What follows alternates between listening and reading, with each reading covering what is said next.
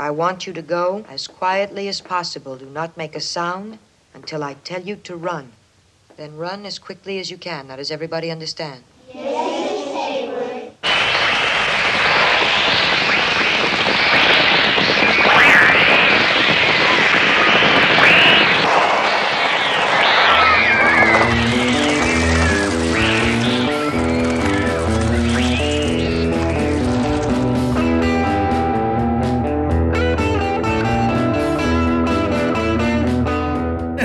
Olá, juventude despombalizada da internet. Estou eu aqui, Juscelino Neco, meu amiguinho Joaquim Dantas, Olá, pessoas. para mais um, quem poderia imaginar, Selvagem Podcast. Hoje, Joaquim, ainda bem que você está aqui vestido de fraque, Uhum, uhum. porque haja pedigree para o filme de hoje. Essa temporada tá demais, bicho. Já gastei uma grana gigante aí só com visual pra gente poder gravar o negócio. E olha que não é nem filmado. Não, mas hoje tá demais. hoje, é, o que eu acho interessante, porque a gente vai falar de um diretor Uhum. que não é uma das figurinhas carimbadas aqui do podcast, mas é o pai Isso. ou o avô de todas as figurinhas carimbadas, sabe? Uhum. Quando, você- quando eu vejo o trabalho do Alfred Hitchcock, não tem como você não pensar o que o Carpenter, Uhum. por exemplo, Sim. pegou disso aí. Sim. E o Carpenter, assim, só pra ficar entre...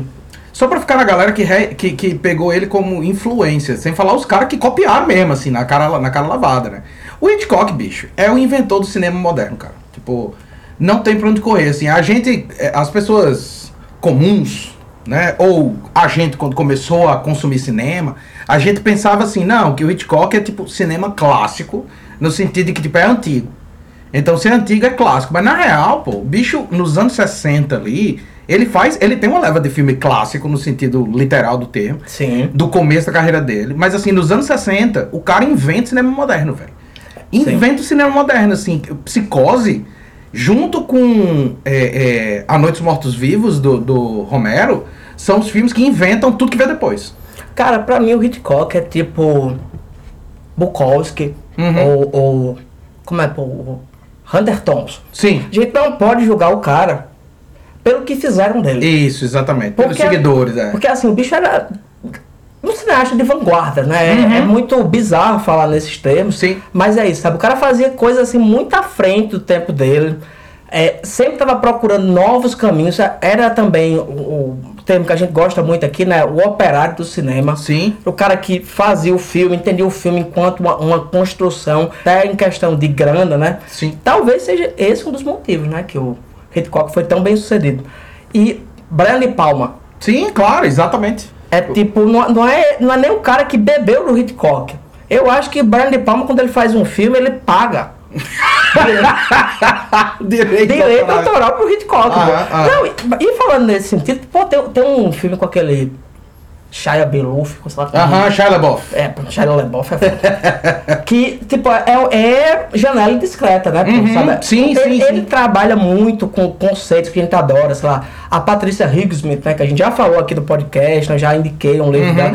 Ele adaptou umas coisas dela, que é um tipo de, de noir, Sim. que também não é noir. Uhum. É o noir do Hitchcock e que só funciona dentro desse universo Hitchcockiano. Isso. Qual é o filme de hoje, Joaquim?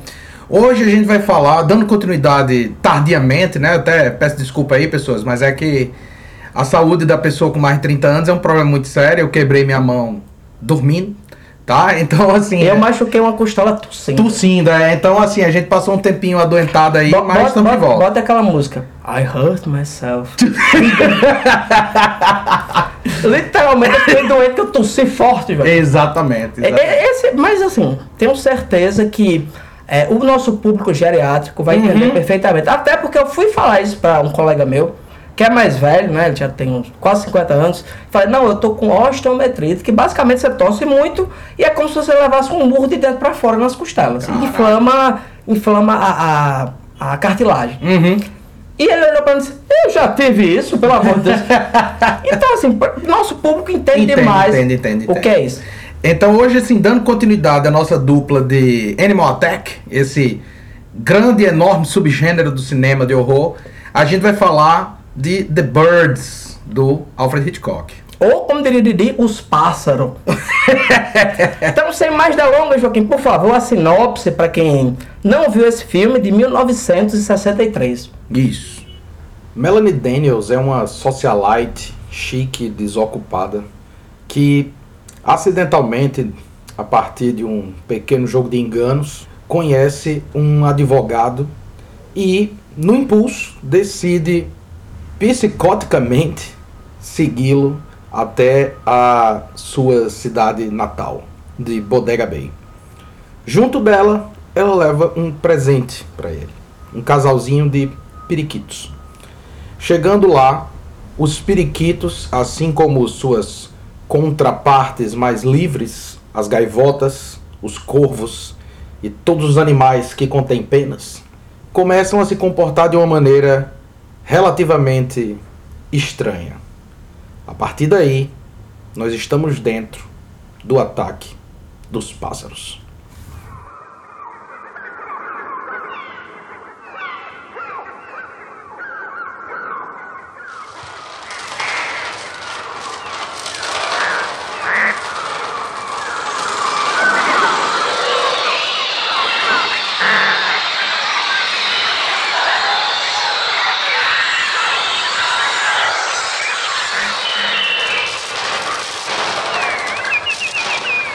Primeira coisa que eu queria falar sobre o Hitchcock é o seguinte.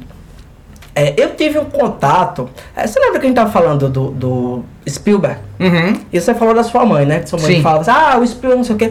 Minha mãe e minha tia são dodói. Uhum. Elas sempre gostaram de filme de terror, sabe? Eu vi Bebê de Rosemary, O Exorcista, quando era criança. E elas adoravam o Hitchcock. Uhum. Então eu vi o Hitchcock a primeira vez muito, muito, muito criança Uhum. mesmo. E, obviamente, eu não identificava que aqueles eram filmes antigos. Sim. Pra mim era simplesmente, não. Nos Estados Unidos é assim. Isso. Porque o filme do Hitchcock, cara, tem uma coisa artificial Uhum. que ao mesmo tempo que é a identidade mesmo, né? Quando a gente pensa naquela teoria do autor, né, que a gente já falou aqui também, né? O Hitchcock é um desses caras, né? Que, le- que, le- que levou o Truffaut, o Godard, todo mundo lá, a criar essa teoria do autor. Ao mesmo tempo que é um traço dele, é muito característico. Sim. Você vê um frame do Hitchcock, Você sabe. você sabe, então, isso aqui é, é, é ele. Tem uma artificialidade e ao mesmo tempo um- uma coisa. é, é, eu, eu tava pensando sobre isso um dia desse, Joaquim, e eu cheguei à à conclusão que os anos 50 foram o Império Romano, o ápice do Império Romano, Uhum. no Império Americano. Uhum. Aquela americana é o que aqueles caras criaram. Sim. E o Hitchcock, apesar de ser inglês, né, ele começa a carreira dele na Inglaterra, ele vai para os Estados Unidos e incorpora aquele mundo de artificialidade Uhum. de uma maneira incrível no filme dele. E o que me perturba nos pássaros é o seguinte: o Hitchcock para mim é assim, Joaquim. Você chega e diz, vamos filmar aqui essa praia, Hitchcock. Aí ele diz, não, mas essa praia tá toda errada, faça uma. É, exato. exato. Porque, pra, pra- pelo menos pra mim, eu não lembro de um filme do Hitchcock que tem tantos. É, é, dizer cenário, tá? tem tantas locações. Uhum. Que ele filma um ambiente. Eu nunca vi o Hitchcock filmando uma praia. né? É, Eu acho, inclusive, que ele não foi lá. Não, é o que eu ia falar, bicho. Tipo, ah, sobre essa coisa do, do- da artificialidade, né? É, caso a galera não esteja entendendo, assim, pessoal, tipo, quando a gente fala de artificialidade no cinema de Hitchcock, tem muito a ver, muito mais, com o controle que ele tem. Tipo, é artificial não porque ele era incapaz de fazer, mas é artificial porque ele precisava ter o controle. O Sim. domínio absoluto do frame, né? Tipo, ele monta o filme dele. Tipo, milimetricamente ele monta o filme dele, né? E é artificial no sentido também, é, digamos, na década de 60, na década de 50, você podia filmar Nova York, Uhum. Chicago, sei lá onde se passa a história. É, ele não fazia isso. Não, exato. Ele fazia a cidade. Isso, exato. Tem E nesse caso que eu acho bizarro, Joaquim, é que é, eu tava lendo o livro do Hitchcock Truffaut, né? Uhum. E ele fala sobre isso aqui, ele disse, olha, esse roteiro é o seu roteiro mais perfeito de todos, né? Que ele tem todas as unidades aristotélicas. Uhum. passa numa cidade, em dois dias, tá, tá todo mundo limitado. Ele cria um estratagema até pra protagonista ficar sempre com a mesma roupa. Uhum. Então, é perfeito nesse sentido. E ele vai para uma locação, óbvio, né? Porque Isso. os passarinhos, né? Como todo mundo pode imaginar, voam, né? Voam. E, cara, ele mandou fazer a casa. Sim. É uma casa feita. Uhum. Sendo que assim, você poderia é, 100% procurar uma locação que ia se adequar ao que ele queria, mas ele manda fazer a casa porque ele tem que ter o controle absoluto disso aí. Também lembrando, gente, que na época, o- esses filmes do Hitchcock, ele, ele tem uma cor estranha. Sim. Porque é o início do Technicolor. Então, assim, o cara filmava com três câmeras Uhum. diferentes. Ele tem que ter um controle muito, muito grande.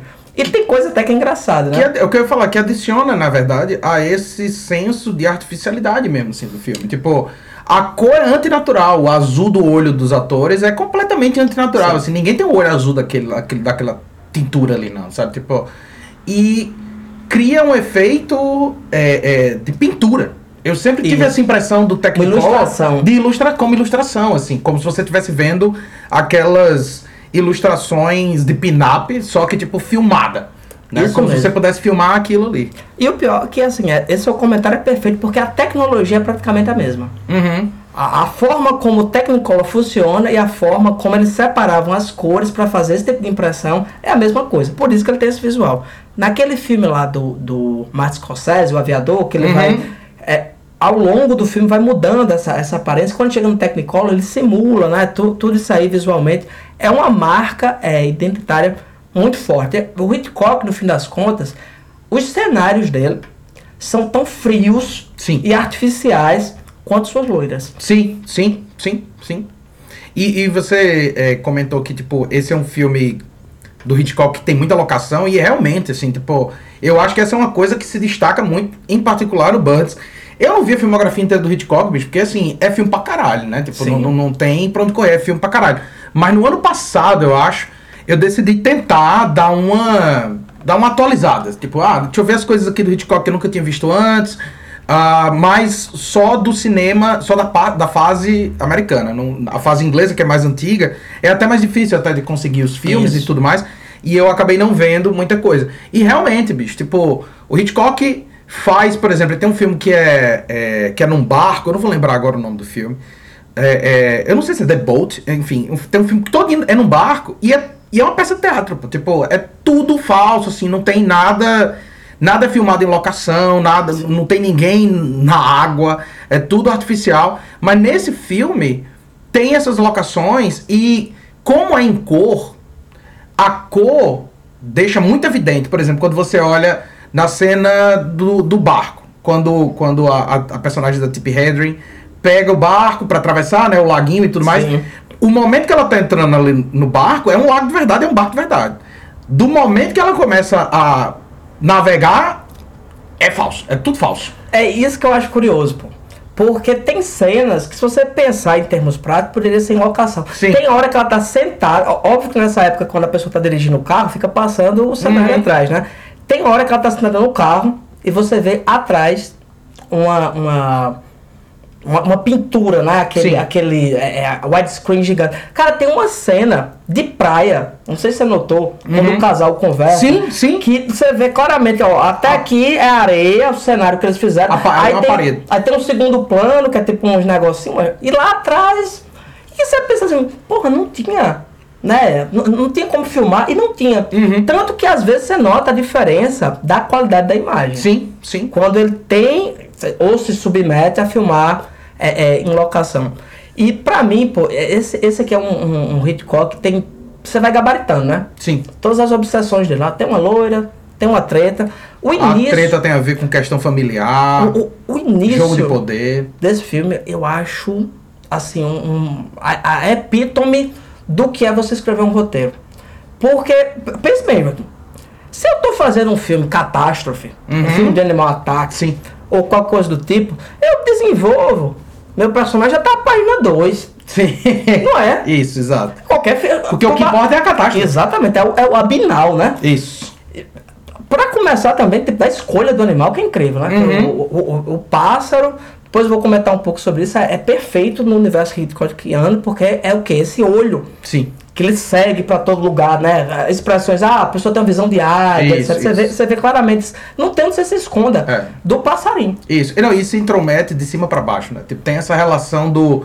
É, é literalmente, que é uma coisa que eu vou comentar depois também, essa relação de poder, assim, tipo, de quem vem de cima e ataca quem tá indefeso lá embaixo. Quem tá né? indefeso. Tem essa relação de poder mesmo. Que novamente também é a cara do Hitchcock. Tipo, é- é- é, o Hitchcock adora trabalhar nos filmes dele com esses jogos de poder e esses, essas políticas sexuais entre o, o homem e a Uhum. mulher, né? Se você assistir, por exemplo, Marnie, que é, pra mim, é tipo, se você quiser ver o Hitchcock trabalhando com a questão da relação de poder entre homem e mulher, Marnie é tipo a apoteose disso, porque é um, literalmente um cara que captura uma mulher. Tipo, é um, é um filme sobre isso, assim.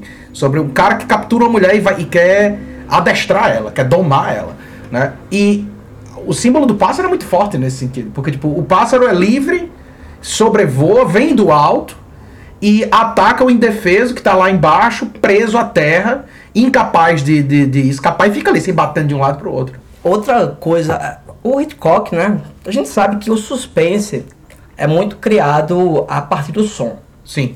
Mas nesse filme é ridículo assim, a Uhum. utilização que ele faz. É, é muito brilhante. Do início ao fim desse negócio, você sempre tá escutando aquele barulho insuportável de passarinho fazendo zoada. É. Sabe? Do início ao fim. E o que, que eu acho foda, assim, de- desse. é, eu, eu, eu vou defender o seguinte aqui. Pra mim, é o filme mais desconjuntado do Hitchcock. Hum.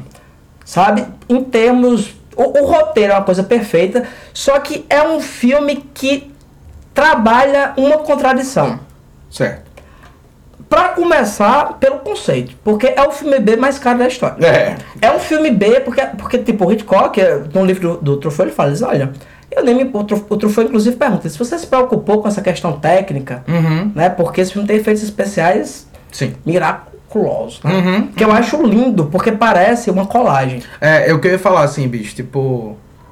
Não, não entrando numa tangente muito longa, mas assim, a montagem que ele faz com os pássaros atacando as pessoas, que obviamente, tipo, é- tem que ser feita com provavelmente blue screen na época, não sei qual era, tipo, o green screen da época, mas é feito dessa forma, né? Ele filma só os pássaros. chroma key da época, É, mais ou e menos. faz isso. uma sobreposição. Cara, ele usa camadas e camadas, certo? São tipo três, quatro camadas diferentes de pássaros em distâncias diferentes, todos estão em foco. Fazendo loucuras. E assim, é impressionante, bicho. Impressionante pra mim, tipo, que funcione tão bem diante das capacidades técnicas da época. Joaquim não tem como não funcionar, porque esse é também um filme B. Uhum. É um filme top de Hollywood, é o, é o parque dos dinossauros da época. Isso, É exato. Stage of the Art, né? É, assim, vamos chamar. isso, isso. E ao mesmo tempo é um filme B. Por quê? Porque é um filme, Joaquim, onde você bota gaivota, corvo, pardal pra se atracar com criança, de verdade, menino de 8 anos correndo com passarinho a 2 centímetros do, Do olho, olho dele. É. Não tem como você não gostar. E o efeito, assim, óbvio que, que dentro. Eu, eu acho assim, da mesma forma que a gente falou, assim, olha, os dinossauros do Spielberg funcionam perfeitamente. Uhum. Pra mim, dentro da artificialidade Sim. do que é o, o, o filme do Hitchcock, isso vai, por exemplo, uma coisa que a gente sempre comenta aqui, o método. Uhum. As pessoas parecem que se desinteressaram de um filme, um filme como esse, que tem Sim. uma atuação que não é naturalista. Uhum. Porque ela trabalha em outras coisas. O diálogo é inacreditável. É, é. O diálogo é inacreditável. Sabe, o início de- desse filme, onde, onde tem esse meeting mais estranho da história da civilização Uhum. ocidental, né? Que o cara vê essa moça que é riquíssima, ela é advogada, e você não sabe onde eles se viram. E eles, ele começa a falar que ele quer um, um lovebird, Lovebird, né? é. né? Que é tipo um, um tipozinho de periquito. Isso. E ela vai fingindo que é que é a vendedora, só que obviamente é tudo uma, uma farsa, um jogo sexual. E, mas o texto é tão preen de sentidos, de, de, de- que é, e óbvio, né? Ninguém fala daquele jeito. Sim. Ninguém sim. fala da forma. Ninguém tem a dicção Uhum. que essa gente abastada, rica e maravilhosa que Uhum. aparece nesse filme tem. Mas pra você ver enquanto o que ele é, ele é um produto. Sim, sim. Sabe? Na época você não ia para o cinema ver as pessoas se comportarem como seres humanos. né? Você ia para ver Um espetáculo. eles serem o que eles eram, né? Deuses. É, exato, exato. Bicho, você falou do diálogo, né, cara? Tipo, tem uma cena em particular, né, é, é, tem, um- tem um momento, num, num dos, dos primeiros ataques dos pássaros, em que tá todo mundo assim num, num restaurantezinho, num dinerzinho. E da primeira, a primeira vez que eu vi esse filme, e faz muito tempo, velho, que eu vi esse filme, sabe? Tipo, a primeira vez, assim. Uh, Birds é um filme que eu guardo quando chove. Quando chove eu, tenho, eu, eu assisto, eu acho muito confortável assistir esse filme. Mas a na, na primeira vez que eu vi. Mas você vê pouco, né? Por- exatamente, por isso que eu vi poucas É a vezes. primeira vez que eu tá- não, dessa vez eu Nossa, fui eu nunca obrigado a assisti. assistir. É, dessa vez eu fui obrigado a assistir pra gravar. Mas é, tem, ne- nessa cena, tem assim, uns 10 personagens. Todo mundo falando ao mesmo tempo. E ninguém fala por cima de ninguém. Take it easy, lady. There isn't a bird anywhere in sight. Look at the birds of the air. They do not sow or reap, yet your heavenly Father feeds them. Say, something like this happened in Santa Cruz last year. The town was just covered with seagulls. Will you please finish your drink. That's right, sir. I recall it. A large flock of seagulls got lost in the fog and headed into the town where all the lights were. And they made some mess, too, smashing into buildings and everything. And they always make a mess. The point is that no one seemed to be upset about it. They were all gone next morning, just as though nothing at all had happened. Poor things. I'm leaving. Are you coming? All right, all right. É um balé de diálogo que tem quatro assuntos se cruzando. Certo? Tipo, não, porque aconteceu com fulano. Não, na outra cidade, não sei o quê. Fulano tem comida. Homem, olha, deixa eu conversar besteira. Olha, esse negócio dos pássaros se juntarem, isso é mentira. Tem tipo umas 5, 6 pessoas falando ao mesmo tempo. Os diálogos se entrecruzam tematicamente, mas eles não. É todo mundo um falando com o outro. É todo mundo falando um por cima do outro, assim, no sentido de que através da sala. Mas é um balé de diálogo impressionante, bicho. É, literalmente como, como ouvir uma página. Porque é uma coisa que a literatura vai ser sempre incapaz de fazer, a não ser, claro, com a, artificialidade experimental, mas é essa imagem mental que a gente vai ter do diálogo. Porque num diálogo literário, uma pessoa fala e a outra fala depois. No mundo real, as pessoas falam por cima da outra. Tipo, você vai falando. Aqui, é- inclusive. Exatamente, exatamente. O que eu falar, tipo, às vezes dificulta assim você cortar um absurdo que seu amigo fala, porque ele falou em cima do que você tava falando, então não tem como cortar o negócio. Mas, tipo, no- naquela cena ali você vê perfeitamente um o quão a, a- lapidado é a, a direção do Hitchcock. A mise en scène, Exatamente, né? assim, a então- técnica mesmo. assim. Perfeita é a coisa lá. E o controle que ele tem sobre o filme. Tipo, o quão. Eu, eu lembro, era isso que eu ia dizer. Eu lembro que eu, eu entendia quase nada de cinema, assim, tipo, muito pouco. E eu já, já me chamou a atenção, tipo, caralho, velho, que negócio Sim. bem montado da porra, velho. Tem tipo um monte de gente falando ao mesmo tempo. Você não perde nada.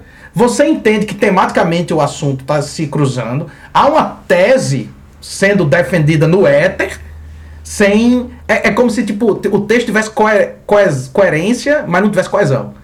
É um monte de ideia que vai se empilhando. É, exatamente. Impressionante, bicho. Impressionante mesmo, assim, cara. Eu acho que o roteiro, como você falou, tipo, é impecável. E a execução do roteiro é surreal. Tipo, a, a- tradução do roteiro para o filme é surreal, velho. E, o- e o que eu acho mais incrível, pô, é porque é um filme ruim Hum. do Hitchcock. Quando você pega o que é o Hitchcock, Especialmente daquela época ali. sabe, é um filme ruim dele. Pra, pra mim, é, Os Pássaros é você ver o Eric Clapton tocando a música do Cazuza. Tipo, você sabe que a matriz, Aham. a- o cerne daquilo ali não é bom não, mas é o Eric Clapton tocando. Uhum, Sabe, você olha aquilo ali e não, pô, é o Hitchcock é, é, dirigindo. E eu acho, assim, que ele tem uns momentos nesse filme especificamente, que assim, o Hitchcock, é, eu tô até pensando sobre isso, que ele tem, teve uma influência muito grande até sobre linguagem televisiva. Porque em muitos momentos, o Hitchcock, ele é o cara é, da prática. Sim. Eu tenho que contar minha... Tem duas pessoas conversando, né? eu boto a câmera atrás de uma, uma fala, outra fala, mas que quando ele diz assim, olha, eu vou fazer um negócio aqui, você fica, pô. Tem uma, tem uma cena específica mesmo nesse filme aqui, que é uma coisa que eu nunca vi o Hitchcock fazer. Que é filmar de cima a cidade e, tipo, a- a- o negócio pegando fogo, né? Sim. E, e outra. Cena de filme de catástrofe mesmo. e- esse filme é gore, pô. É, é. Sabe? É, um filme, é um filme que tem uma cena que o cara aparece de forma simbolicamente maravilhosa, né? Com os olhos Perfurados. perfurados, né? E, e- e que trabalha, é, é, as pessoas são agredidas, né? E vou dizer um negócio pra vocês, velho. A gente esquece o quanto a ave é um bicho feroz. Uhum. Eu fui atacado por uma galinha uma vez, quando eu era criança.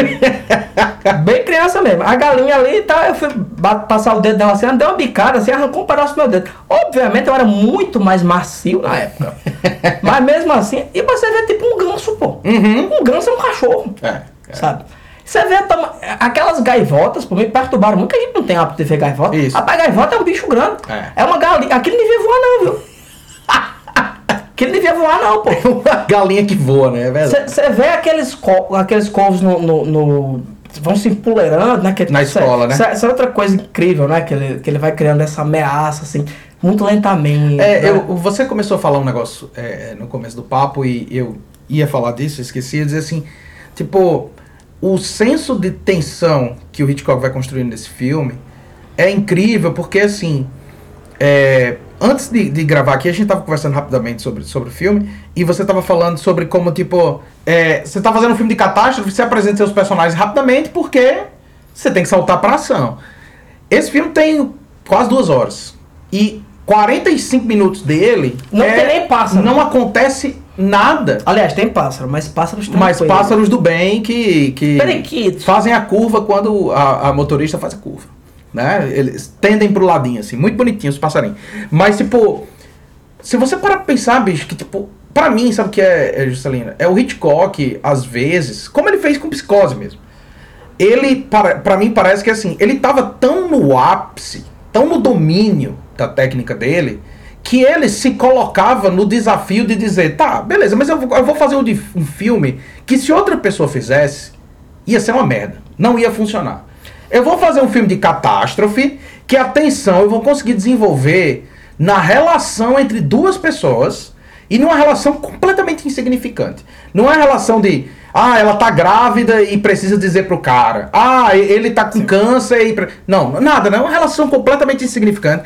E você passa esses 45 primeiros minutos desse filme na construção dos personagens, na construção do ambiente onde, onde a ação vai se desenvolver, e você fica tenso o tempo todo, porque você sabe, algo vai acontecer.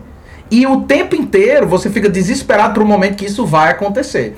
Uma. Aí, analogamente, o que é que ele vai fazer? Essa cena da, da escola que você tá falando, né? Dos, dos corvos se empoleirando e ela fumando cigarro. Ele fica cortando pra. Tem um corvo, aí volta pra ela, ela tá no comecinho de cigarro. Aí você vai pra lá e tem cinco corvos. Quando volta pra ela, já tá na metade do cigarro. Então você tem a noção de que, não, não foi só um corte. Tem um tempo maior que tá se desenvolvendo aí. E os, os pássaros vão, vão entrando e a personagem completamente é, é, inconsciente do que tá acontecendo. Até que eventualmente merda acontece. É a mesma coisa do filme, pô. Tipo, 40 minutos, os personagens não sabem. Você sabe. Sim. Você sabe que, que a atenção, que o que tá acontecendo ali vai ser uma desgraça grande. 40 minutos as pessoas estão namorando. É, exato, exato. Basicamente. E, e o que eu acho incrível é, Joaquim, o namoro do Hitchcock. Eu tô até hoje. sabe, me perguntando, esse casal ficou junto? Aham. Sabe? Foi pra frente esse relacionamento. E- e- ele tem essa capacidade de pegar o que é mais pueril e, e voltando, né? Já eu vou falar desse livro 300 vezes hoje. Uhum. Ele, ele fala justamente isso no livro, na entrevista que ele dá pro, pro Truffaut. Ele diz: olha, se fosse um filme sobre águias assassinas, Uhum. sobre abutres, Sim. sobre crocodilos, eu não faria.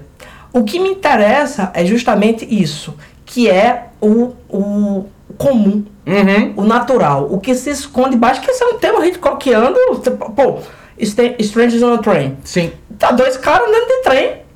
O máximo que aconteceria é uma brodagem. Mas no Hitchcock, não. No Hitchcock, um tem um problema, não sei o que, um vai matar. Sabe? É, é o, o que se esconde. O, o- pronto, pra- só pra ficar no exemplo. O David Lynch Uhum. é um Hitchcock do mal. Sim, sim. É isso, né? Sim. Ele, só que assim, o Hitchcock, ele ia até determinado ponto. Na verdade, essa é outra questão que eu queria comentar hoje. Uhum. É difícil a gente perceber o que é o Hitchcock. Sabe, o que era o cara que tava. O, o diretor mais aclamado de sua época, que era isso que ele Sim, era. sim. Sabe, era o Spielberg da época. Fazer um filme que tem elementos de violência como esse. Isso. Fazer um filme. Que não chega nem até aí, não, Joaquim. A protagonista desse filme é poucas ideias. Para Poucas um cara. Não é não, pô. Tipo, a mulher vê o cara, não interessei pra esse cara, eu vou comer ele. Tô fazendo nada, vou comer ele. É, É, exatamente. Aí ela compra periquito, vai deixar no apartamento do cara. Então ele, ele fica aqui durante a semana, né? final de semana. É, E assim, ela, é ela, ela tem essa, essa, a, a- essa atriz, ela dá uma. uma- como é o nome dela? Pô? É Tippi Henry. Ela, ela era modelo, né? Lindíssima, lindíssima. Uhum. Que assim, loira no Hitchcock, Uhum. Pra se destacar, né? Né? O, cara, o cara tem um olho clínico, né? Vamos chamar assim. e ela tem, na, na, em toda essa atuação dela, essa naturalidade, esse descaso, Uhum. Leveza, esse né? desprezo pelo resto da humanidade da pessoa que sabe que durante as próximas 10 encarnações, as 10 gerações que ela tiver depois, se ela engravidar desse cara, ninguém vai acabar esse dinheiro. Uhum. É. Sabe? Ela anda como se o mundo fosse dela. Isso. Isso, isso que eu acho interessante. Né? Porque ela tem esse papel ativo, Uhum. né? Porque ela poder. Cara, o, o, o, o, o, namorado dela, né? O interesse romântico, é um cara até meio inepto, né? Assim, embora seja meio com brucutu, É. ela que bota a coisa em andamento, ela que faz tudo. E ele é um cara também que é outra coisa que o Hitchcock, né, vivia, né? É, o Hitchcock que a gente sabe, né? Não entrando na parapsicologia. Uhum. Mas o Hitchcock é uma, é, uma, é uma pessoa que era dominada, né, pelas, por essas figuras femininas, né? A mãe dele, depois a esposa. E você vê claramente que o cara é uma pessoa que, que é dominada por essa mãe. E o, Hitchcock, de forma muito inteligente, coloca a mãe, tem uma hora que aparece os três e diz, eu comi todo mundo. que a mãe dele, assim, você vê que ela é, é, tá com a maquiagem pesada, mas ela não é uma senhora. Uhum. Como seria de você esperar numa situação dessa? Porque Sim. é um homem adulto, um Sim, homem sim. maduro, assim, né? É, é, nem era tão velho assim, mas é um cara que se você disser que tem 50 anos, todo mundo acredita. Uhum. E a irmã dele é muito mais nova que ele. Exatamente. Né? Então, assim, sugere, inclusive, pensando na construção da personagem, como você tá dizendo, tipo, que é uma senhora jovial. É, é- é incestuoso. É, completamente, No, no final das contas é isso, sabe? Ele- é, o Hitchcock não é, não é, não é nenhum estudo. Eu até pesquisei, Joaquim, isso na internet, né? Pra ver a idade desse povo, né? Uhum. A Jessica Tanner, né? Que é a mãe, ela nasceu em 1909. Caralho. E morreu em 94. E o Rod Taylor realmente podia ser filho dela, que ele nasceu em 1930. Uhum. Mas a aparência, cara, pelo amor de Deus, pô, o cara, pensa no homem que levava sol. e depois eu fui lembrar, se eu não me engano, esse cara, pô, fez muito, fez muito seriado de. de cowboy. Uhum. Cowboy, não sei o. Ou seja, ele é tipo Clint, pô. É. É. o Clint de quando eu descobri quem era o Clint até hoje. Só passaram o demão de tinta nele. É. Porque alguém disse assim, aí Clint, pode levar sol, você vai morrer. só, só a pele dele se regenerou, né? Tipo as queimaduras. Você pega. ah, bo- Boia, a gente sabe, parece, parece uma piada, né? Você pega o, o bom maio feio, pô. Aham. O bicho tá é, é queimado de sol, do deserto. É, é. Que você olha assim. Da primeira vez que eu assisti, Joaquim, eu olhei assim.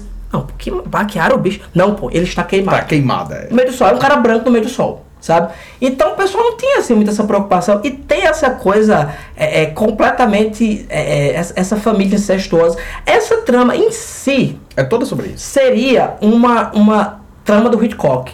Se, não- se os pássaros não aparecessem, Uhum. Sim. a gente poderia dizer assim, ó, ah, se casaram e a mãe revelou-se uma louca que faz não sei É o um- quê. é um E em psycho thriller, né, Em determinado momento, a, a menina, junto com a amiga dela, que também passou pela mesma coisa, decide matar a velha. Pronto, Uhum. Isso. isso. é o Hitchcock. É isso, isso. Ele podia ser isso. E assim, se você não. não vamos dizer, óbvio que quando você vê um filme chamado Os Pássaros, Uhum. você imagina o que vai ter. Tanto que o, o Hitchcock ele diz: olha, eu sempre. Final de cada cena eu sempre mostrava uma coisa do pássaro. Isso. Pra você também não ficar com tanta expectativa. Uhum. Mas podia ser um outro filme completamente diferente. Sim, sim. É um filme desconjuntado, é um filme que, que trata assim é, é, de uma técnica extremamente sofisticada pra fazer o tipo de cena mais baixa e mais ridícula, que é uma pessoa dentro de uma sala, Joaquim, Uhum. com 50 galinhas. Basicamente é isso, pô. Tem até a cena lá que basicamente botaram essa mulher no quarto e jogaram os pássaros de sereia. É, A vida é isso. é, é. E coragem, viu? Uhum. Coragem. Rapaz, é, você tá falando dessa coisa da, da, da relação incestuosa, né? E das estruturas aristotélicas, assim, do filme. É, pensando no, no, no que o Aristóteles fala sobre tragédia mesmo, né? Dessas relações familiares É tragédia condenáveis e tal, condenadas, e o espelhamento dos personagens. Bicho, tem uma cena é, em que. Não sei se tu vai lembrar dessa cena especificamente, mas eles estão na casa e a mãe tá no telefone. E quando ela tá no telefone, a Tippi Hedren tá no background, assim, de costas. E a mãe tá de costas olhando pra ela. E elas estão com o mesmo exato corte de cabelo, tipo, a- o jeito que o cabelo tá Sim. montado. E elas, quando ficam de costas, que aí você não tá vendo o rosto delas, é como se literalmente você estivesse vendo duas personagens em idades diferentes. É a, a mesma personagem em idades diferentes. E é uma forma da gente ver, tipo assim, você pensar que, na verdade, é o que a mãe tá enxergando. Tipo, Agora ele achou eu, mais nova, que é o que vai me substituir. Né? Tem essa, essa loucura psicológica que está acontecendo aí. E a cena continua, o diálogo continua no telefone, e enquanto a, a, os personagens vão se deslocando na cena, você vai ver que o tempo todo a Tip Hendrick tá de um lado, o cara tá do outro e a, mulher, a mãe tá no meio. Eles andam pela cena, andam no frame, mas a mãe tá sempre entre eles dois. Porque na verdade, é, é, eu até anotei aqui dizendo assim, pô.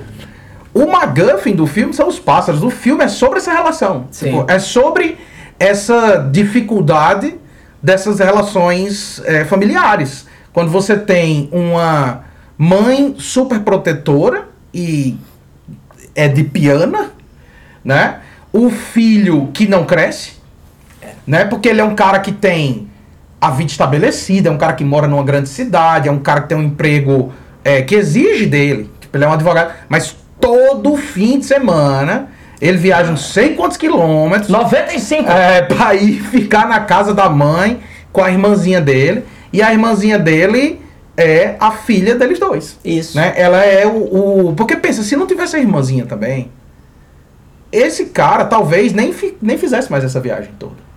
Entende? É o aprisionamento que a mãe tem sobre o filho é a outra filha. Tanto é que quando a filha, a menininha, começa a ter uma boa relação com a Tip Henry, ela começa a ficar em desespero, porque assim, puta merda, agora eu vou perder, não só vou perder o cara, tô sendo ameaçada de perder o cara, mas eu, no, no, no momento que essa menina sair daqui, Também eu vou morrer só. começar a circular em torno disso aí, Isso. né? O que, que não é só a- essa presença feminina, o que ela representa, porque ela é um outro tipo de mulher. Isso, exato, uma mulher mais livre. Why are they doing this? Why are they doing this? They said when you got here the whole thing started. Who are you? What are you? Where did you come from? I think you're the cause of all this. I think you're evil! Evil! Uma mulher mais E liberal. como o Hitchcock é assim, muito sutil, pô, tem uma pintura do pai, Uhum. que é igualzinho a ele, pô. Uhum. Sabe, tem uma pintura do pai ali no negócio.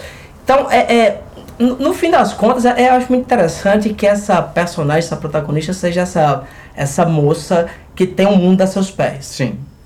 Porque é, eu acho que tem muitos momentos em que ela. é, é, tem, tem, tem, coisa desse filme que é quase de comédia. Uhum. Parece, sei lá, se meu apartamento falasse. Assim, Sim, tem uma sim, coisa sim. assim meio picaresca, né? Uma coisa até curiosa, né? Da gente ver o Hitchcock Aham. fazendo, né? Que o Hitchcock sempre é mais, mais frio. De repente ele notou que precisava desse contraponto, né? Dessa coisa mais é, a- acessível. É, ou só se entendeu mesmo. É isso que eu, às vezes eu tenho a impressão que o Hitchcock fazia as coisas só porque tá de saco cheio. Tipo, pô, vou fazer esse filme aqui porque tá tão fácil. É. Né? Vou fazer esse negócio mas veja bem, meu, aqui, o que, que Hitchcock pode fazer se der um filme? tá... É, exato. Exato. E comer. não vida. tem muito. Outra forma de interpretar essa questão da mãe, Joaquim, é que os anos 60 é o inverso dos anos 80. Porque nos anos 80 você tinha adolescente velho. Uhum. Aqui você tem mães jovens. Mãe jovem. Sabe? O que explica ah, muita coisa também né, nesse, ne- nesse sentido, né? Rapaz, por sinal, falar em. É, é, só um, um, um adendozinho rapidinho. Tu se ligou. Quando eu tava vendo o filme. Quando, quando começou o filme é, e apareceu o nome dos atores e tudo mais, eu reconheci o nome. Mas eu falei assim, mano, mas deve ser ela não, velho. Deve ser outra pessoa. Aí começou a rolar o filme. Tu se ligou quem é a menininha, pô? A, a, a filha.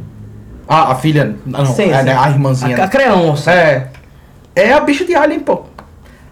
A, a, a outra mulher em Alien. Só tem duas. Sigourney Weaver e a outra. É mesmo? É, pô. É ela criança, pô. Eu achei ela. Reconheceu assim, né? Sim, eu Eu olhei. É Cissy Spacek que eu acho o nome dela. Eu olhei e fiz.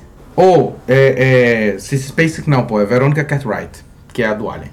Tipo, é ela criança, pô. Tipo, rapaz, a pessoa fazer só esses dois filmes, eu acho que é suficiente. Eu acho que não, a pessoa não precisa fazer mais nada, não. Não, já, já é subvencionada pelo governo. Uhum. Você ganha aquele título de. Co- Como é, pô? É poeta lau- laureado? Laureado, Aí é, é, é ator laureado. A pessoa só, só cuida da vida e pronto, né?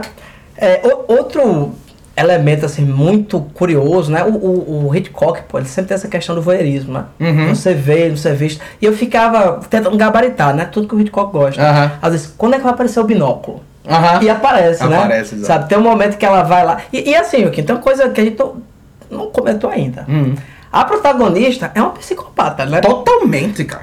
Essa- sabe, é, é, eu- como você vê esse personagem muito bem construído, porque ao mesmo tempo que ela é essa pessoa sofisticada, bacana, que vai enrolando, que vai mentindo compulsivamente, sabe, sobre qualquer coisa, ela tem umas atitudes que assim. Como é que acontece esse encontro romântico, né? Eles, eles se conversam né, nessa loja.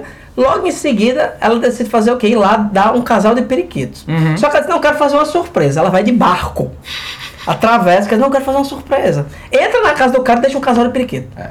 Joaquim, o, o, o, o Brad Palma pode, pode pegar esse filme daí e levar pro outro lado Aham, aham. sabe? Transformar em outra coisa. Porque é uma pessoa que tem uma. E, e assim, eu acho, acho isso muito interessante, né? Porque ao mesmo tempo que o Hitchcock ele trabalha com personagens masculinos muito padrões, Aham. né? o cara que ele mais gostava era o James Stewart. James Stewart, é, que pra ele era o que não, que você gosta do James Stewart. Pra mim ele é um homem comum. Uhum. As mulheres sempre são uma coisa assim muito desviante. Sim. Sabe, isso é muito claro dentro da psicologia do Hitchcock. Uhum. Sabe, a forma como ele tem até aquele filme, né, o o, o Hitchcock nos bastidores do do Sim. Psicose, né? Que ele mostra, né, que o Hitchcock ele tinha essa coisa mesmo, né? Isso é baseado num livro, né, que é de, de controlar Isso, as atrizes isso. e que essa relação que ele tinha com essas atrizes que ele elegia, né, essas loiras É. gélidas e retocáveis, era uma coisa, era patológico mesmo, Isso, né? isso. A Tip, a Tip mesmo é um caso. a- no caso da Tip Henry, é o caso que ficou mais famoso porque, tipo, ela foi a que, tipo, falou abertamente sobre como ele assediava ela e ela não queria trabalhar com ele mais e tudo mais. Mas é isso mesmo, assim, essa, coisa da. Você falou agora das mulheres como personagens de- desviantes, assim. É, quando você olha pra esse filme, você tem três mulheres centrais, tal. Você tem a mãe, que é que, é que, que é o complexo de Édipo ambulante, né? Tipo, a mãe que Clínico é mesmo. é a Jocasta, assim, tipo, sem falta. A a, a Tipe, que é uma pessoa completamente desligada da realidade. Porque ela é tão rica, como você falou, tipo, ela, ela é uma pessoa tão rica que ela não tem nenhum senso de nada. Tipo, ela não tem nenhum senso de moral, de ética, tudo pra ela é o, o- a vontade. É tipo, ah, eu tô a fim de fazer X coisa, eu vou fazer. Eu acho que a metáfora que o próprio filme fornece é, ah, tomou banho nua numa fonte em Roma, e aí depois, não, mas me derrubaram, não sei o que, bababá. Bom, se foi assim ou não, sabe-se lá, porque a bicha mente o filme todinho. Mas o fato é que ela é essa pessoa desligada da realidade, ela é. Sim. Né? E você tem a professora, que é o inverso da, da, da personagem da Tip, né? Tipo, ela é o espelho dela. Ela é. Pessoa fundada Isso. E, e com a âncora das obrigações. né? Exatamente. E, inclusive, eu, eu digo assim, tipo, uma é loira, a outra é morena. É, o né? contraste. Tipo, o contraste delas duas. E uma, a professora, ela é muito mais como se fosse a. Como se fosse, não, ela é a trabalhadora, tipo. É, é quase como se as duas fumassem, mas as duas fumassem cigarros diferentes. Tipo, a, a Tipe, ela fuma um cigarro, na, na- não que ela fume no filme, eu tô dizendo, mas é, a metáfora é, ela fuma um cigarro, uma piteira, e a outra, assim, fuma um gudan, entendeu? Se você tivesse naquela cena na casa dela, que estão as duas fumando, você ia sentir a diferença de um cigarro pro outro.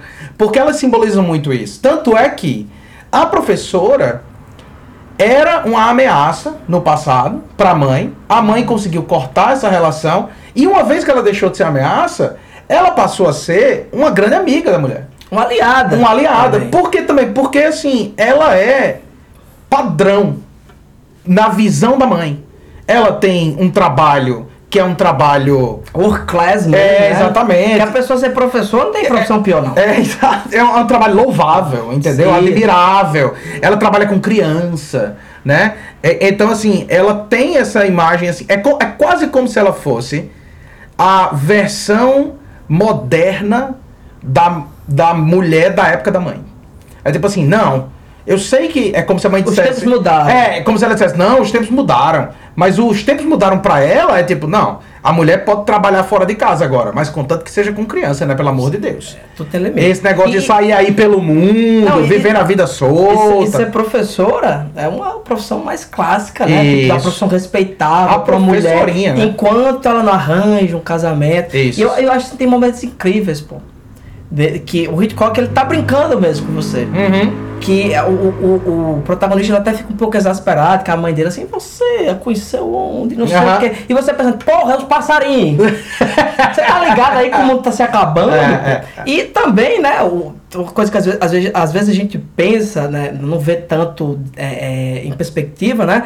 O Hitchcock ele fala que o- os pássaros também é uma metáfora do perigo atômico. Ele fala que trabalhou em função disso, por quê? Que ele diz assim, olha, tem uma cena que eu coloquei, a ornitóloga amadora, que é um Isso. personagem incrível. Aham, aham. Uma senhora, não, veja bem, isso tem a diferença, né? O corvo é o Australopithecus e não sei o que lá e não sei o que. Aí você fica assim, menino, que mulher bem informada da porra, mas que não dá.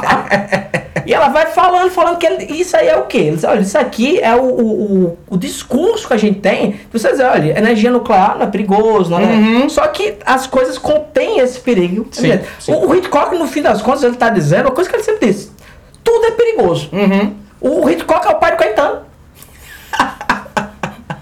Mas é mesmo, cara. Tipo, eu não tinha, eu não tinha lido sobre essa coisa da, da metáfora atômica, mas faz todo sentido do mundo, assim. O Hitchcock, esse filme é um filme de catástrofe. Isso. Né? É um filme de Animal Attack, mas ele tem tropos de um filme de catástrofe. O fato de, por exemplo, você ter vários personagens espalhado, espalhados ao redor da cidade que você mais ou menos acompanha enquanto a catástrofe vai acontecendo. Você tem a cena mesmo, por Tem, um exemplo. do- tem um doido da cidade, pô. Uhum. Sabe? O mundo vai acabar, É. sabe?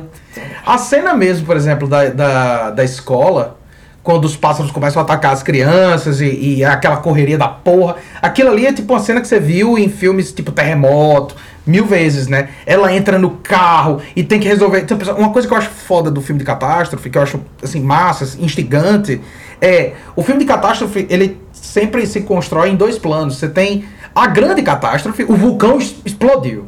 Você tem essa grande catástrofe. E ela é permeada de microcatástrofes. É, o vulcão explodiu e o cara ficou preso dentro de, um, de, uma, de uma sala e agora o filme vai focar não na lava, mas no cara tentando achar uma forma de sair daquela sala. Então você tem a mulher dentro do carro e tentando resolver o problema. Tipo, não, vou fechar a janela. Agora os pássaros estão atacando o, o teto, porque o teto é, é, é, é um conversível, né? Então eles estão furando o teto, aí todo mundo se abaixa. Agora os pássaros começam a quebrar o vidro. É tipo, meu irmão, o, o, a tensão vai escalonando, escalonando, escalonando, e lá fora os pássaros estão comendo o mundo, né? Isso. E tem também uns comentários assim que o Hitchcock faz, por exemplo, todo filme tem isso, né? O polícia, o, o detetive do Hitchcock Uhum. é um homem comum. Uhum. Porque a polícia, ela nunca. Ela nunca é muito esperta. Isso. Pode prestar atenção. Aí nesse filme, pô, tem a cena que eles estão dentro da, e, e um monte de pardal. Uhum. Invade. Caralho, aquela cena desesperadora. E é, par- e é assim, é pardal de verdade mesmo. Assim, que jogaram um monte de Não, os pardal caras só abriram uma caixa e derrubaram. E assim, voem, né? É. Voem tartaruguinhas. Aí foram os pardais. Tem o que eu acho bom, pô, tem umas partes, tem umas gaivotas dopadas, pô. Aham. Lá tem umas crianças. Sim. Eu fiquei assim, rapaz, eu não ficava perto de um negócio desse nunca, pô. Já viu o que a gaivota faz com peixe, Joaquim? Aí tá ali, né? Esse, essa, essa cena do- dos pardais, termina tudo, né? Não sei o que, pronto. Aí vem a polícia. A polícia diz, não, mas você quer que eu faça o quê? Aí ele pega assim, um, é um pardal. Diz, não, eu sei. Eu sei, eu sei que é um sei que é um pardal. pardal. Só que ele entrou na minha casa. Não, mas você tem certeza? É. Que assim, pra mim é um evento completamente natural você tá na sua sala e 300 pardais invadirem pela, pela chaminé. É. Aham. Sabe? É pardal Papai Noel. Tinha, você tinha. Tinha alguma luz ligada? Pelo amor de Deus, que pergunta é essa, meu amigo? E assim, o cara tem uma idiotice, Aham, sabe? aham. Ele, ele tem esses elementos muito, muito subversivos, né? Que ele vai, que ele vai colocando. Você tem que... é, é, o, Hitchcock, nesse, nesse filme, novamente, pra mim é um Hitchcock menor. E ao mesmo tempo é um filme maravilhoso. Uhum. Sim, sim. É um filme que o Hitchcock tá fazendo pra os Hitchcockianos, Sim. sabe? Dizer assim, olha, tá, tá acontecendo isso aqui, assim, assim. Você viu a hora que ele aparece? Bem no comecinho do filme. Não é? Isso é uma coisa maravilhosa do Hitchcock, né? Que Uhum. ele fala assim, ele diz, olha, depois de um tempo o pessoal começou a se preocupar E me achar. em me achar, então eu botava logo no início, pra dizer assim, ei, vai. Pronto, agora, agora presta atenção Agora no filme. presta atenção no filme, É, é. né? Pra mim, bicho, esse. Como eu disse, tipo, eu gosto desses filmes quando chove. Porque, como a gente é de Mossoró, a chuva é um evento raro e super confortável. Né? Tipo, tá chovendo, você fica assim, de boa e tal. Eu não tenho esse negócio de. Acredito que tu também não. Tipo, quando tá período de chuva que o pessoal fica assim, ah, meu Tempo Deus, ruim, não, aqui é outra coisa Tempo, mesmo. não, pelo amor de Deus, é uma maravilha. Então, tipo, pra mim, esse é um hangout movie, bicho. É um filme pra você dar balão com os personagens. Certo, Sabe? Tipo, é isso mesmo. eu- eu queria estar naquela cidadezinha com um climazinho agradável, em que a pessoa consegue ter uma, ter uma casa gigante sendo professor Isso mesmo. de criança. Entendeu? Todo mundo conhece todo mundo. Você tá precisando de qualquer coisa. Tem, tem, como você falou, tem uma ornitóloga. é, Amadora. é, é, amadora pra você tirar uma dúvida. Tá, ela chega na cidade e faz assim: Não, eu queria um barco. Não, você conhece Fulano de Tal? Conheço. Deixa eu ligar aqui pra não sei quem pra ver se ele tá em casa. Ele liga: Não, não tá não. É, então, que eu queria ir pra lá, mas eu queria surpreender ele. Eu, "Ah, você pode ir de barco. Você consegue um barco pra mim? Consigo agora, não tem problema não. Tô devendo quanto das ligações? Não, tô devendo nada. Sabe, tipo, esse, esse senso, assim, de, de, de tranquilidade, pra mim, tipo, a parte dos pássaros nem, nem é. Quando eu revejo o filme, não é nem pela parte dos pássaros. Não desmerecendo, obviamente, é do caralho demais. Mas é tipo, eu gosto de estar naquele ambiente, assim. Sim. É tão agradável, entendeu? É como se. É americana mesmo. É, exato. Eu Ah, acho que é isso mesmo. É como se o Hitchcock tivesse feito um filme pra gente relaxar, sabe? E é, botou pássaros. é, é, exato. É, bicho, pra mim, sabe o que é, velho? Tipo, um dia desse eu tava falando disso. Eu disse, ó, eu, eu gosto muito daquela série Stranger Things. Eu gosto muito daquela série. Eu queria que tivesse um episódio especial, pô. Que não acontecesse nada. Só pra do Só pra ver aquelas crianças felizes, bicho. Porque, pelo amor de Deus, pô, as crianças sofrem demais, doido. Não tem um minuto que ninguém esteja em paz, não. É só desgraça. Pronto. Os pássaros, ele me dá pelo menos metade do filme de, de paz, de tranquilidade. tranquilidade. tranquilidade. É, É, é um filme de relaxamento. Isso, exatamente, exatamente. Eu- Tem uma cena também que eu acho maravilhosa, pô, porque assim, a todo momento, Joaquim, você quer que o Hitchcock é, traia a si mesmo. Uhum. E diga assim, vou explicar o que são esses pássaros. Sim. Todo momento você quer Que isso. é o que normalmente ele faz. Exatamente. E tem, tem uma parte, pô, que, o, que os caras estão comendo frango, né? Uhum. Assim, não! Desde o Archaeopteryx há 120 milhões de anos! E, e veja também, Joaquim, que esse filme e o outro é temático, né? Tipo, tem um dinossauro antes Isso. e agora a gente tá 90 milhões de anos depois. Isso, tá aqui isso. os passarinhos. Aí, as- não, é porque- por que, que agora eles decidiram se revoltar? Aí o cara diz assim, dois frangos a passarinha! É. Sabe, é, são- é muita piadinha, sabe, que ele é, coloca. é. É, é realmente o cara que tá. Ah, uma vez eu vi um cara falando, pô, sobre o Iluminado, Uhum. certo? Do. Do. Do Kubrick. do Kubrick, né? Que antes, antes de fazer o Iluminado, ele fez Barry Lyndon, Uhum. que é o filme que ele disse assim: não, eu vou fazer um filme, é, a gente vai filmar com a luz natural e é tudo com vela. Ele de- destruiu umas câmeras antigas que tinha, que ele misturou uma coisa com a outra e tal. Aí o pessoal fala assim: cara, aquilo é um filme de quem tá entediado. Uhum. Tipo assim, olha, eu quero filmar tal coisa, mas o desafio é técnico. Sim. E que no Iluminado, ele disse assim, não, eu vou para outro lugar agora, eu vou botar um monte de mensagem subliminar, de Uhum. coisa que ninguém sabe. Que ele estava muito interessado nisso na Sim, época mesmo. Ele- O, o, o, o Kubrick é, é, um, é um cara que é o cineasta da literatura, né? Ele É. trabalhava muito com isso, lia muito, todo, praticamente tudo que ele fez, aliás, tudo que ele fez é adaptado. É, eu acho que tudo, sim. tudo que ele fez é adaptado. E ele vai, ele vai trabalhando, é, é, é, vai botando elementos para se divertir mesmo, como Isso. você falou. E eu acho que o Hitchcock é isso. Ele disse, rapaz, vou- eu, eu vou ali numa praia Uhum. e eu vou fazer um monte de coisa. E é lindo você ver isso aqui. É. Porque você, você vê, tipo, o, a- até, até a mão dele tá mais leve. Uhum. Na forma do controle. Você assiste é, Hope, né? Festinho Diabólico, Isso, que é aquele isso. filme, outro snobismo absurdo Aham, que ele aham. fez, né? Que é o filme que se, é uma hora e meia de filme, é uma, uma hora e meia de- de- é diegético e não tem nenhum corte, né? Como se fosse um plano de sequência gigante, a Isso. câmera passa por trás do cara e tem um corte, não sei o quê. Cara, aquilo ali é feito como um, um balé nazista. Uhum. É isso. Aqui ele tá fazendo uma mise en scène assim, não, pessoal, já estamos velhos, né?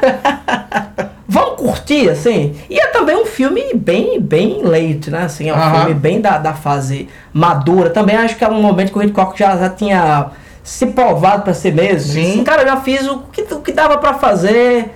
É, eu fiz, eu quero só criar pássaros. Uhum, uhum. É, tu, tu, tu falou agora há pouco da, da relação entre né, os dinossauros e, e os pássaros, que é, que, que é proposta como argumento justamente do Jurassic Park. E quando eu pensei tipo, em propor esse- esses dois filmes juntos, eu tava pensando justamente nisso. Tipo, o Animal Attack como gênero, né? Tipo, de modo geral, o que é que o, o, o- o gênero trabalha, né? É um, é um, são thrillers sobre a, a natureza se revoltando contra o homem. Né? A natureza colocando o homem de volta no mundo natural. Porque o homem cria um mundo artificial, né? É, é como eu sempre falo, tipo, o ser humano é o único, o único animal não na- antinatural, né? Tipo, a gente é Tudo, tudo a gente é falso, tudo a gente é artificial, nada da gente existe de verdade. É tudo. É, é tudo fabricado, né? Tipo, a gente vive num filme do Hitchcock, tipo, é tudo fabricado, Sim, é é. tudo controlado, né? O ar é condicionado, é tipo, é tudo, é tudo falso. E aí, em dados momentos, a natureza vai cobrar esse. Né? Vai chegar pra gente e vai dizer assim: Ei, pô, você tá no meu mundo. Você se aquieta aí.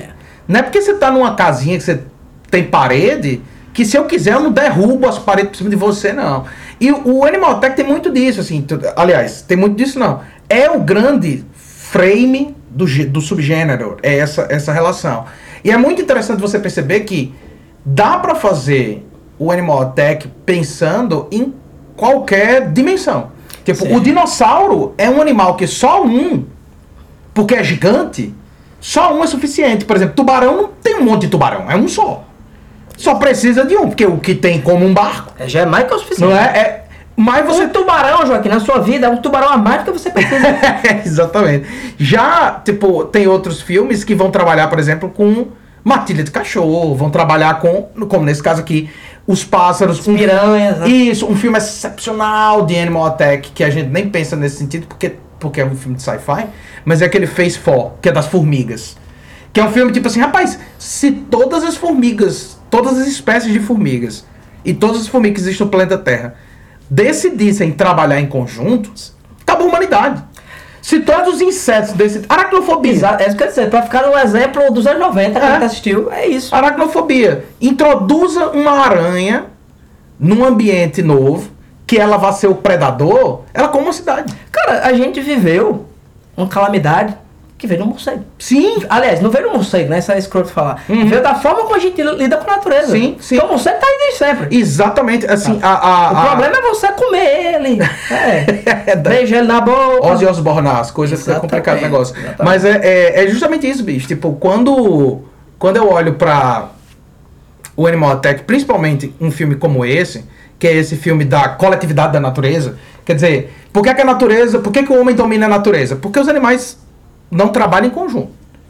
Porque se todos os passarinhos se juntassem, a gente tava fudido. Tava, tava. Tá ligado? Tipo, e a gente sabe disso. A gente sabe disso porque a gente acabou de viver isso. Você já viu uma ema? Tamanho daquilo ali, Joaquim? Dizer- Aquele pulando em cima de tu, Joaquim? Tu, vai, tu ganha do ema no buffet? pô. Tem um desenho. Mas eu achei o que era- exemplo, o exemplo que você deu é perfeito, cara. Tipo, a pandemia é isso, bicho. Sim. É a natureza dizendo, ah, ah, a tsunami. É a natureza dizendo assim, rapaz, Ó, veja bem, né? se eu quiser, eu só preciso dar um espirro e eu derrubo um continente. Como, como diz o Alan Moore no Monstro do Pântano, né? Se a natureza der de ombros assim, você se fode. É, Acabou. exato, exato. E, ma- mas, puxando, né? já- Já estamos nos caminhando para o finalzinho. Uhum, uhum. É, essa questão do gênero que você puxou é interessante, Joaquim. Porque quando você pensa em termos do que é o gênero, e assim, animal ataque, animal gigante, é, é, coisa de desastre, é o que estava na moda, desde, época, desde os anos 50, na verdade. Uhum. Se você pensar, o filme do Hitchcock já é um filme pós-moderno.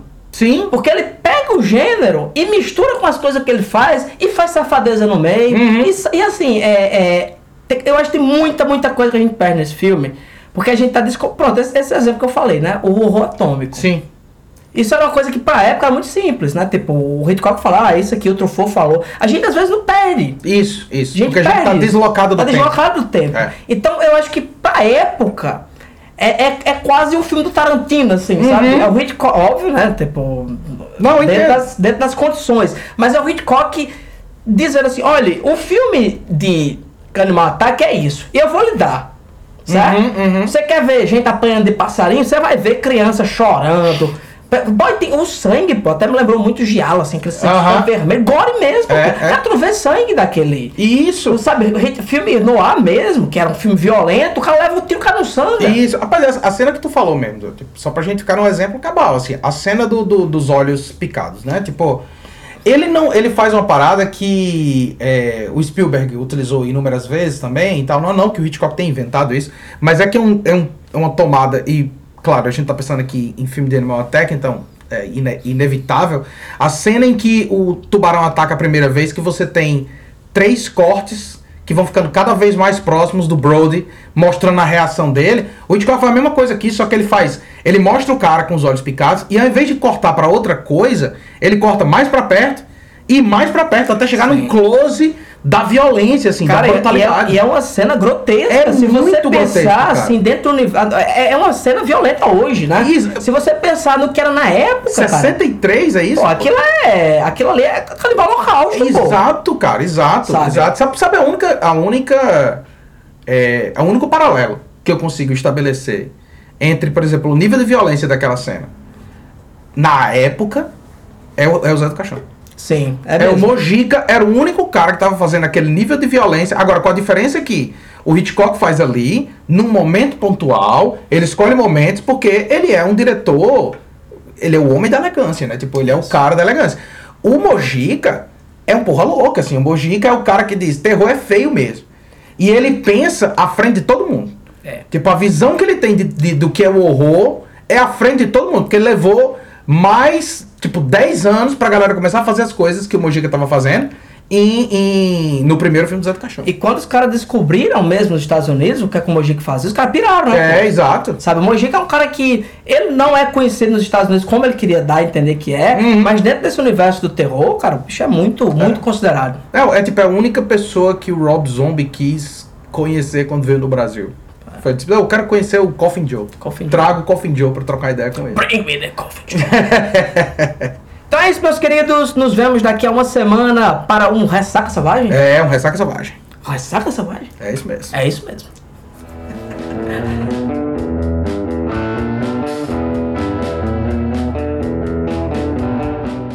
Selvagem Podcast é uma realização da Selvagem Produções. Edição de áudio por Joaquim Dantas. Música de abertura Supercharger por Raimundo Kowalski. Se você quiser entrar em contato com a gente, envie um e-mail para selvagemxproduções.gmail.com